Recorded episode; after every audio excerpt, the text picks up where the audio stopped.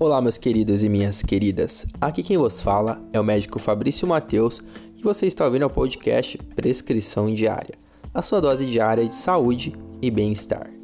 No episódio de hoje, eu quero conversar um pouco sobre um tema muito pertinente ao período em que estamos vivendo. E não, eu não estou falando de pandemia nem de coronavírus, eu estou falando da transição do verão para o outono, né? do tempo seco, na verdade porque muitas cidades brasileiras, principalmente cidades do centro-oeste e do nordeste, acabam sofrendo com uma baixíssima umidade relativa do ar, que pode desencadear várias coisas no nosso organismo.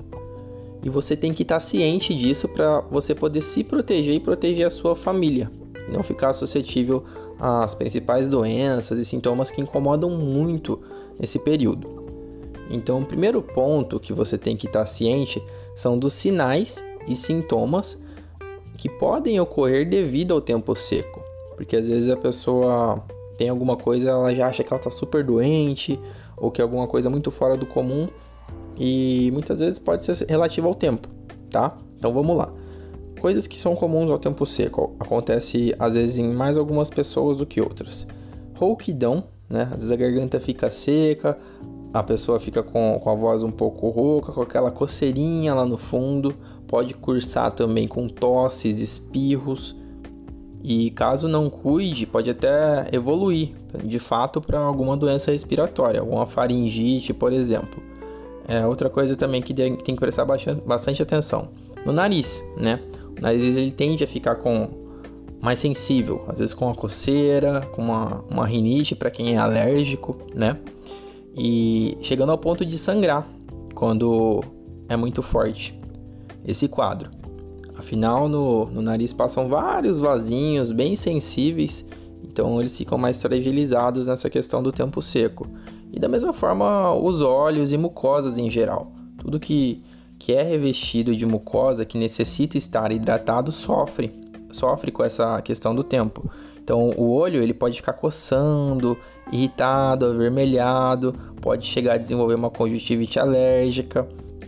Então, basicamente, são esses sintomas que muitas vezes são genéricos e subjetivos, mas que todos eles são pertinentes e têm correlação sim com a questão da baixa umidade relativa do ar.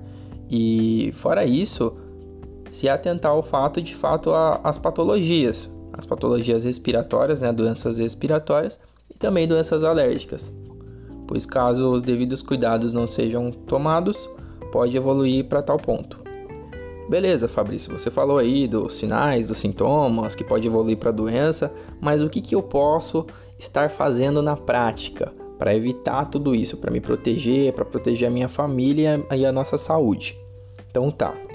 O principal e o mais óbvio é tomar água, né? Hidratar-se. Porque se a umidade está baixa, o tempo está seco e as mucosas ficam comprometidas nesse sentido, você pega e hidrata o seu organismo. Porque normalmente nós já precisamos de uma quantidade de água e muitas pessoas não tomam né, nem essa quantidade mínima necessária, que gira aí em torno de uns 2 litros, um pouco para mais, um pouco para menos, a depender de cada pessoa. Mas isso em tempos de umidade baixa aumenta. Então a principal dica aí é realmente estar tá com a sua garrafinha de água do, do lado e tá tomando toda hora. Outra coisa, você também pode fazer uma questão de hidratação mais específica. Se você sofre mais com o nariz ou com os olhos, você pode estar tá comprando um colírio que seja hidratante, lubrificante, nada de comprar colírio com remédio, de remédio, principalmente se não tiver receita ou tiver passado com o médico, tá? Então, em busca desses colírios para você poder pingar nos olhos e melhorar a questão da irritação, da coceira, da vermelhidão, ok? E o mesmo é válido para o nariz. Usar soro fisiológico ou aqueles lubrificantes nasais que tenham apenas soro. Nada de usar aqueles que tem remédio, aqueles sorines da vida, porque dependendo você pode até mesmo piorar a situação. Então, sempre que você for na farmácia, pega só aquilo que sirva para hidratar ou lubrificar, beleza? Outro fator importante também a ser levado em conta: atividade física.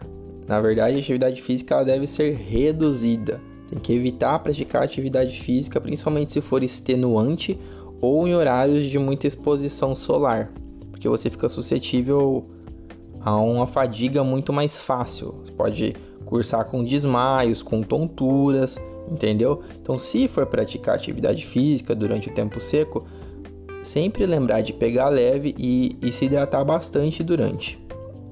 Também evitar falar muito, né? Tem algumas profissões que precisam estar falando. Às vezes o próprio médico ele precisa falar bastante com o paciente, um professor na hora de dar aula, um atendente que lida com pessoa o dia inteiro. Então, essas pessoas também hidratar sempre e no que puder, tá evitando falar demais ou por muito tempo seguido também evitar. Porque aí você resguarda um pouco a questão da garganta. E já falando em garganta, tem duas coisas aí que podem fazer bem mal, na verdade já fazem mal normalmente, mas que pioram muito com o tempo seco, que é o, o tabaco e o álcool. Então, eles são dois grandes agravantes para doenças respiratórias nesse período. Porque basicamente os dois eles vão prejudicar a produção do muco, que limpam as vias aéreas. Outro ponto, pessoas que normalmente já têm alergia, né, que são pessoas mais alérgicas, mais sensíveis, que cursam com rinite de repetição, conjuntivite de repetição. Nesses casos, é, você pode estar passando com seu médico para ver a possibilidade da prescrição de algum antialérgico. Procure não tomar antialérgicos por conta, porque às vezes pode passar da dose, fazer mal. Então passa no médico, fala, ó, o tempo tá seco, eu tô me hidratando, tô fazendo tudo direitinho, mas não tá sendo o suficiente. E ele vai saber qual que é o mais adequado, período de uso, beleza? Também é uma possibilidade. E o último ponto que eu quero falar aqui em relação a medidas protetivas, né? é em relação ao ambiente.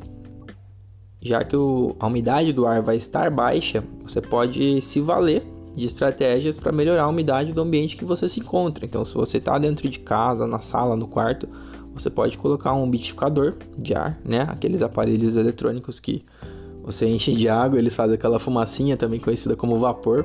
Então, elas tendem a aumentar a umidade do, do ambiente.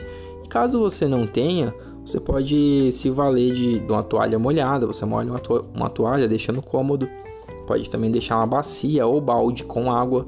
Nesses casos eu sempre chamo a atenção para quem tem criança e animais em casa, né? Porque se você for deixar uma bacia, um balde, você tem que monitorar, né? Porque pode pode causar acidente doméstico caso você não olhe. Então por isso nesses casos usa toalha e sempre deixa distante da de onde as pessoas passam para evitar o risco de escorregar. Beleza? Afinal, a gente está querendo se proteger e não prejudicar. E no mais é isso. No que você puder contribuir com você, com sua família, protegendo nesse sentido e também com o ambiente. É, por ser também um período de muitas queimadas, se você vê focos de incêndio, sempre ligar para o corpo de bombeiros, procurar avisar, porque tudo isso contribui. numa umidade, numa umidade baixa, a dispersão desses poluentes ela é bem mais difícil. Então, por isso que às vezes você sai na rua, você consegue ver a fumaça em suspensão, justamente por essa característica do tempo. Então, espero que cada um se cuide, que leve em conta essas dicas. Se você achou interessante, compartilhe para mais pessoas ficarem atentas. Se quiser também me dar uma sugestão para os próximos episódios, sou todo ouvidos. Só entrar em contato comigo pelas redes sociais. Eu tô mais no Instagram, é só pesquisar lá Doutor Fabrício Mateus, que eu com certeza vou ler e vou te responder, beleza? Mas é isso, fiquem com saúde, fiquem com Deus e até a próxima.